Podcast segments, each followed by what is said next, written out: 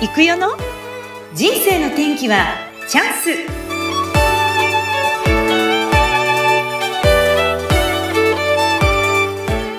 はい皆さんこんにちは。人生の天気はチャンス。今日もやってまいりました。本日のゲストは内田感動マネジメント人材育成コンサルタントの内田隆久さんです。内田さん改めましてこんにちは。よろしくお願いします。こんにちは。よろしくお願いします。はいよろしくお願いします内田さんといえば、えー、私本当にですね以前から大変お世話になってるんですが簡単に自己紹介をお願いいたします。はいありがとうございます、えー、内田感動マネジメントの内田隆久と申します。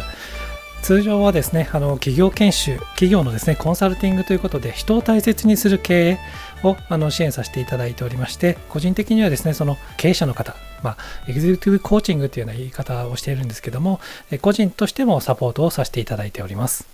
はい。ということで、えー、企業研修だったり、個人のコンサルということで、私自身がですね、えー、実は2020年の春に独立をして、すぐ内田さんと再会をいたしまして、えー、内田さんにいろいろ右も左もわからない中、いろんなことを教えていただいて、サポートしていただいたというご縁があります。で、今、あの、行くよの小部屋っていうね、あの、ライブ配信やっていますが、その中でも、えっ、と、その前身となるインタビューショーというね、ズームを使ったインタビューっていう形で、えやらせていただいたのが、実は内田さんのアイディアだったということなんですよね。お世話になりました。こんなに長くできると思ってませんでした。ありがとうございます。ありがとうございますね。本当活躍されていて素晴らしいと思います。いやいや、本当にもうな、え、そんなことできるんですか？なんてね、最初聞いてましたよね。ありがとうございます。はい、ますまあ本当にね、このお声聞いてわかると思うんですが、とっても落ち着いていて穏やかで、そして何でもこう聞いてくださるもんですから甘えちゃってですね、いろいろ注文しちゃったっていう経緯もあります。大変失礼しました。さて、そんな内田さんなんですが、最近の活動はどうですか？ここ最近は。はい、ありがとうございます。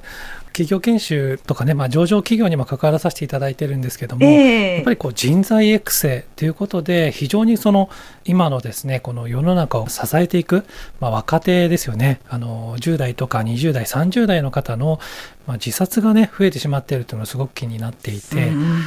はい、で実際日本人すごくあの心がね弱いっていうふうに言われてしまっていて、まあ、自信がないだとか世界的な、えー、数値から見ると、うん、日本人の20代が世界一になった経緯があるんですけどあの草食系じゃなくて植物だって言われてしまってるんですね。あ海外からそういう評価なんですか？はいそうなんですよ。植物。はい、なんていうんですかね。野心ってはまた違うのかもしれないですけどこう何かこう実現したいとかね。あのハングリー精神が低いっていうのをちょっと言われてしまってるんですね。はい。まあ、そうじゃなくて一人一人が本当にこう自分自身に自信を持ったりだとか日本に生まれたことを誇りに思ったりだとか、うん、まあ、その先祖とかにですねこう命を頂いているというところをしっかり感じて強い自分、うん、あのまあ、自治三欠っていう言葉があるんですけれども、はい。えー、人のお世話にならぬようそして、えー、人のお世話をするようそして、うん、えー、報いを求めぬようこれ後藤新平先生の言葉になるんですけれどもあの一人一人がこう自立して人をサポートしていくそんな社会になっていかないと今後のね日本って大変になっていくんじゃないのかなっていうふうに思っていて、まあ、そこをですね、ちょっと力を入れてやっていきたいなっていうふうに考えている次第です。なんかすごいいいですね。あの人に報いを求めずどんどんやっていくっていう、奉仕の心みたいな感じなんですかね。そうですね今どうしてもその、まあ、私自身もね以前自信がなくて、うん、自己肯定感がすごく低かったので認めて認めてっていうようなところがあったんですけれどもそうじゃないんだっていうところがねすごく、あの分かってきてやはり人って与えるから豊かになるし何て言うかなすでに何て言うんですかね生かされているってこと自体が奇跡なんですよね。よく言いますよね。で普段でもそれ私もよく本とか人の話で聞くんですけど、うんとは言ってもって思う時は ないですか？でもなんか、いや、本当に汚いなと思うんですけど、自分のこと。うん、そうじゃなくて、内田さんの中では、まず与えることってことなんですかね？そうですね。うん、あの、なんかこう、与えると自分のものを失うように感じるじゃないですか。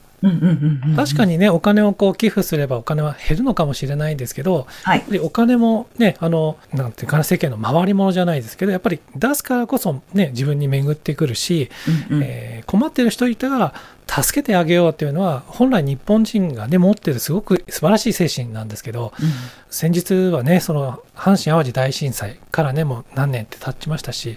3.11っていうね震災もねあったと思うんですけどもやっぱりそういった時って日本人って素晴らしい力を発揮するしボランティア精神って出ると思うんですけど、うん、そうじゃない時のその関係性ってすごく希薄になってしまっている。はあ、うん。それがまあ組織の中でもやっぱあの人間関係がこう煩わしくてうまくコミュニケーション取れなくて簡単にやめてしまうっていうような人たちも出てくるしこれが若年層だけじゃなくても結構高齢になって40代50代でも離職してる人はやっぱいらっしゃるんですよね。うんそうじゃなくてやっぱり誇りを持って自分の成長とともに企業が成長するっていうね企業を増やしていきたいなと思いますし、うん、本来そういったところを皆さん持っているのにこう忘れてしまってるんだろうなっていうのは、ね、えー。内田さんがそのなんか自己肯定感が低かったとかっていうのもあまりちょっと信じられないんですけど、そんな時代があったんですね。ありました、ありました。うん、それいつ頃ですか？幼少期から実質的には僕はあの35ぐらいまでバリバリ肯定感が、自己肯定感低かったんですよ。今年齢50歳ですよね。はい。同級生ですよねって自分も笑っちゃうんだけど、35って15年前ですが、その頃まで低かったの、はいどんな感じだったんですか、ね、はい。あの、ちょうど35の時に、もう本当職場と仕事の往復だけで、うん、その自分って何やってるんだろうって半分ちょっと鬱になってるような状態だったんですよね。で、そんな時に、あれなんですけども、父が突然死したことがきっかけで、うん、まあ本当家庭崩壊状態になったんですよ。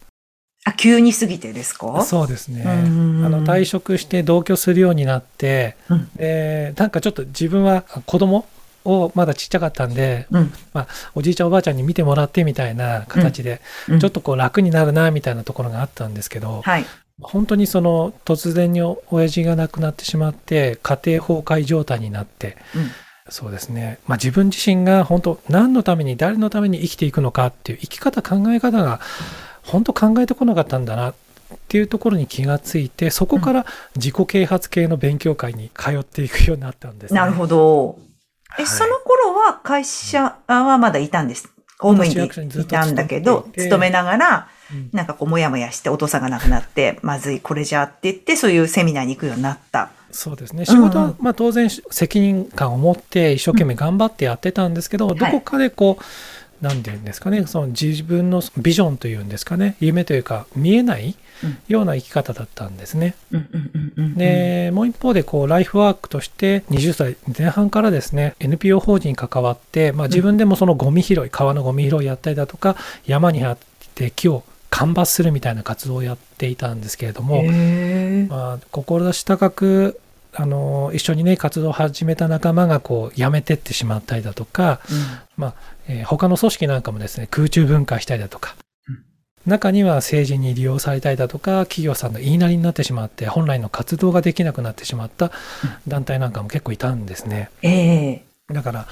まあ、市役所もちょっとねあのなかなか人間関係は私はうまくいかなくて結構苦しんだんですね。えー、でまあ何のために誰のために、まあ、企業で言えば何を目的に経営しているのかっていうようなところが、うん、本当自分自身に抜けていたんですね。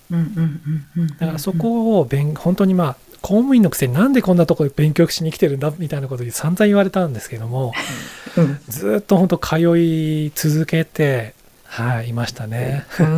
そこで見えてきたものって何ですか？そうですね。まあ、大きなきっかけになったのはね、その人を信じること、人のその夢を応援するっていうところが、まあ自分の使命だなって気がつかせていただいたところが一番大きなね、気づきだったんですけれども。それがドリームプランプレゼンテーションっていうものでしたっけ？そうです。はい。これが一つ大きなきっかけになって、はい。関わっているところが内田さんの協力で出るようになったってことでよかったでしたっけ？そうですね。あの、そこが、まあ、NPO 法人で、まあ、いろんなね、著名な方が、その、えー、きらめきって言って、木の皮を剥く活動している団体で、あ、これ画期的な活動だなって、これぜひ全国に広まってほしいなって私も思ってですね、応援しに関わるようになったんですね。はい。はい。そしたらですね、蓋を開けてみたら、組織がもう空中分解寸前みたいな 状態で。ええええはい。で、その時に何かないかなって言って見つけたのが、まあ、その福島正伸先生のドリームプランプレゼンテーションだったんですね。うんそこに、まあ、理事長と私が、まあ、理事長がプレゼンター、私がパートナーっていう形で参加させていただいて、はい、その NPO の主力メンバーで、その、えー、ドリームプランプレゼンテーションの、まあ、プレゼンテーション作りですね、あの事業計画も作ったんですけども、うんそれを半年間がっつりとこうやらせていただいたときに、うん、私が学ばさせていただいたのは、人を信じきる。うん、私もやっぱ森の活動やってたので、ああすればいい、こうすればいいじゃんっていうのがあったんですね。うん、だけど、言うなと。黙って支えるんだっていうことを教えていただいてでプレゼンターよりもパートナーが成長するよって教えていただいたんですね。はい。いやめちゃくちゃ成長させていただいて。よく言うじゃない？あの人より自分やった方が早いとかっていうのをぐっとこらえて我慢するってことでしょ？そうなんですよね。だから今のその企業のね経営者の方なんかも、やっぱり創業者の方はなんか自分がどんどんどんどんやっていってしまうじゃないですか。だけど任せられなかったりだとか、ね、その与える、ね、本当与えてこう任せるってことができなかったりとかすると思うんですけど、まさにそういう経験をさせていただいて、で、なおかつ、その理事長を信じきって、仲間と共に信じきって応援をずっとし続けて、もう何回もこう、さじを投げそうに理事長になるんですよね。だから本当にその、まあ、予選を通過するのが、まあ、実際20組の中から8組しか本戦にね、行けないような大会だったんですけども、うん、まあ、一番にこう、本戦ね、出場を発表していただいて、うん、はい、で本戦でもその2000名を超えるような方の前で、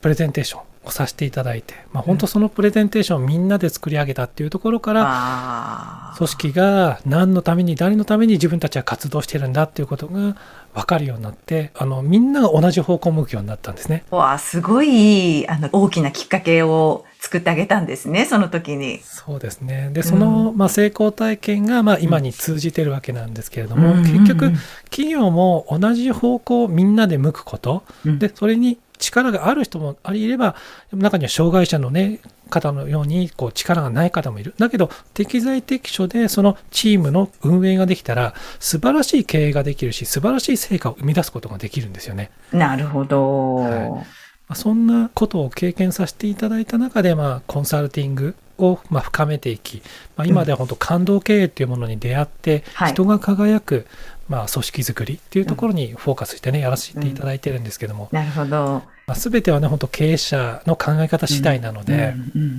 とにかく最初に言いましたけど今の日本人ってすごく心が弱い。だけど、それを作ってきてしまったのも私たち、ね、大人の責任なので、まあ、それを変えていくためにも志高い経営者の方と出会って、いい組織づくり、いい成果づくりをしていきたいなというふうに思ってますね。なるほど。最近その内田さんが関わられた中で、ぐっときた経験って何かあります？ああ、そうですね。うん、あの、まあ、今、こう、企業研修でも関わらせてもらってるんですけど、うんうん、やっぱり多くの方がパートアルバイトで働いてるじゃないですか。うんうんうんだけど、パートアルバイトだろうが、社員だろうが関係ないんですよ。うん、ある組織さんなんですけど、うん、社員さんよりもパートアルバイトの方が活躍している。ああ、何ですかね、それって。あのやっぱり結論から言うとこの仲間と共に働きたいという関係性ができてるかどうかなんですよね。うん人なんだやっぱり。本当人ですね。確かにね企業なのでその経営していく利益を上げていくっていうことは大事なんですけども、うんうん、いい商品って今もう日本ってね成熟社会なんでいい商品が当たり前なんですよ。うんうん、だけど誰から買うかどこで買うかだと思うんですよね。うんうん、そういった時に選ばれる組織って何かっていうと、うん、もう社員さんとそのお客様のね関係性であったりだとか、まあ、ポップ一つにしても何て言うのかな？本当にこう心がね通じるようなものを作られてるかどうかそこに限るんじゃないのかなと思いますね。うん。まあ、たくさんのね、会社経営者さんだったり、従業員の方を見ている内田さんが言うんだから、本当間違いないと思うのですが、今、内田さんが振り返ってみてね、50年生きてきた中での人生の転機、それから今後のビジョンですね、ちょっと教えていただけますか、はいはい、ありがとうございます。うん、先ほどね、ちょっと天気についてはお話をさせていただきましたが、私自身、自己肯定感が低い経験をした中で、まあ、父の死から方向転換をこうやむを得なくさせられた、うん、まあ、そこで生き方、考え方を経営者と共に学んできたんですけれども、うん、まあ、本当に父が私にその生き方、考え方、見直せよと気づけよっていうふうに教えていただいたのが、まあ本当今思うとね転機になったんじゃないのかなと思うんですね。でビジョンとしては、まあ、本当にこう一人一人が役割を持っている、まあ、使命とかね志って言いますけれども、えー、そういったものをしっかりと持った中で生まれてきている。そこにフォーカスして自分の成長と、まあ、大人になればね社会に出て子どもたちも社会に出てねこう働くっていうことになるんですけども社会の問題解決であったりだとか、えー、人に喜ばれて自分も幸せを感じるっていうような、あ人が一人もっとねもっと増えるような社会にしていく。だから、働くこと自体生きていくこと自体が幸せを追求探求していくことなんだよっていうところをね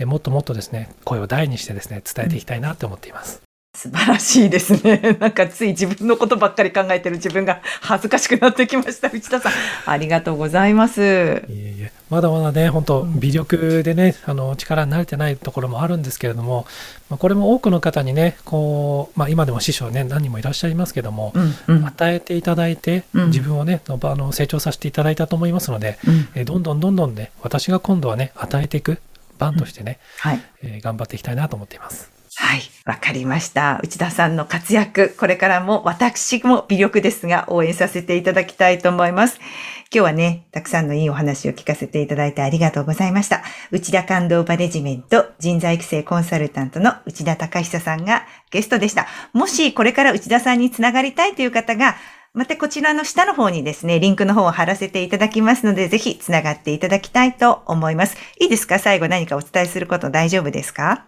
あはい、そうですね。最後に、まあ、私、自宅がですね、浜松市天竜区春野町っていうすごく田舎に住んでるんですけども、山めちゃくちゃ自然が豊かなところ、で目の前がキャンプ場なんですね。よくあの、ね、自宅がログハウスなので、管理人さんに間違えられるんですけれども、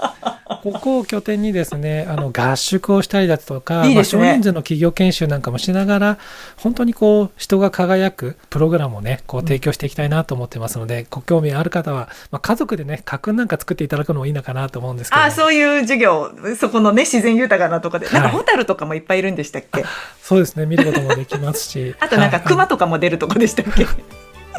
あの近くには出ないんですけどやっぱ奥に行けばいますよねかなり山あいですよね。はい、はい、はい、そんな感じで内田さんのところもねつながっていただけたらと思います。今日はお忙しい中本当にありがとうございました。ありがとうございました。それでは皆さんまた来週です。さようなら